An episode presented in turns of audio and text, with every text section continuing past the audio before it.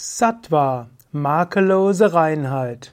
Vivekachudamani, Vers 117.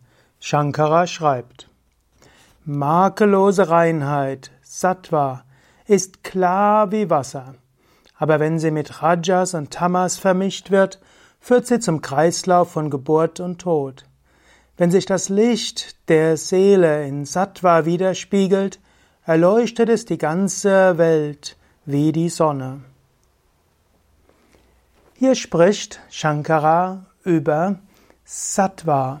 Sattva ist Reinheit, eine der drei Gunas, Sattva, Rajas und Tamas.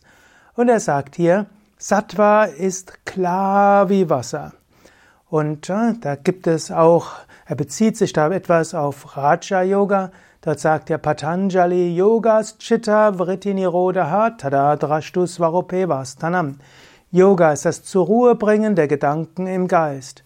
Und der, sind die Gedanken zur Ruhe gebracht, dann ruht der Sehende in seinem wahren Wesen. Man könnte auch sagen, ist der Geist ganz klar, dann erfährst du dein wahres Selbst. Daher ist es wichtig, deinen Geist zur Ruhe zu bringen. Wenn du deinen Geist wirklich zur Ruhe bringst, dann erfährst du dein wahres Wesen. Gut, und Sattva ist etwas ähnliches. Das ist ein typischer Seevergleich. Angenommen, du hast einen See und der See ist trüb, dann siehst du nicht den Schatz am Grund des Sees.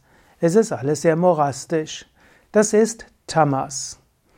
Dann gibt es die zweite Möglichkeit. Da ist ein See und der ist sehr unruhig. Und diese Unruhe des Sees ist Rajas. Wenn dort der See sehr unruhig ist, dann führt das natürlich dazu, dass äh, die, wie könnte man sagen, es führt dazu, dass der See hm, nicht, also so unruhig ist, dass du nicht den Schatz unten am See sehen wirst. Daher Rajas. Aber wenn der See sehr klar und ruhig ist, dann siehst du den Schatz unten am See. In diesem Sinne empfiehlt Shankara, ja, mache deinen Geist so ruhig und klar wie einen See. Wenn du deinen Geist so ruhig und klar machst wie einen See und dabei äh, nach innen gehst, dann erfährst du dein Selbst. Genauso auch, wenn du ganz sattweg bist, siehst du auch das Selbst überall. Angenommen, du bist unruhig, dann wird dich alles Mögliche beunruhigen.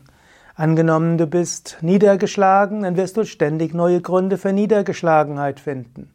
Deshalb bringt's auch nicht zu überlegen, warum geht's mir nicht gut. Wenn du überlegst, warum geht's dir nicht gut, wirst du viele Gründe finden, warum es dir nicht gut geht. Wichtiger als neue Gründe zu finden, warum es dir nicht gut geht, ist es zu überlegen, wie kann ich mich darum kümmern, dass es mir wieder gut geht. Ja, in diesem Sinne empfiehlt Shankara, hm, mache dein Leben sattwig. Und wenn du dein Leben sattwig machst, dann erfährst du auch dein wahres Wesen. Und wie machst du dein Leben sattwig? Du machst dein Leben sattwig, indem du dich sattwig ernährst. Verzichte auf Fleisch, Fisch, Alkohol und äh, Drogen, Zigaretten. Oder mach's noch sattwiger. Verzichte auf zu viel Zucker, zu viel Weißmehlprodukte, verzichte auf Zwiebeln, Knoblauch, Pilze und auch zu viel industriell zubereitete Speise. All das macht auch den Geist entweder träge und grobstofflich, wie Zwiebeln, Knoblauch und Pilze, oder es macht den Geist zusätzlich unruhig, wie zu viel Koffeingetränke, Zucker, Weißmehle und auch zu scharf gewürzte Speisen. Sei sattwig in deinen, in deinen Praktiken. Wenn du Asanas und Pranayama machst, erzeugst du ein Sattva in deinem eigenen Geist. Indem du deinen Geist, indem du dein Prana sattwig machst, deine Nadis, die Energiekanäle öffnest und Chakras öffnest, all das hilft, dass du das selbst sehen kannst. Sprich auf sattwige Weise. Gebrauche keine Schimpfwörter, gebrauche keine Fäkalien, schimpfe nicht über andere Menschen. Auch äh, höre sattwige Musik. Keine so melancholische Musik oder die Sinne aufpeitschende Musik, sondern Musik, die dich erhebt und den Geist leicht macht.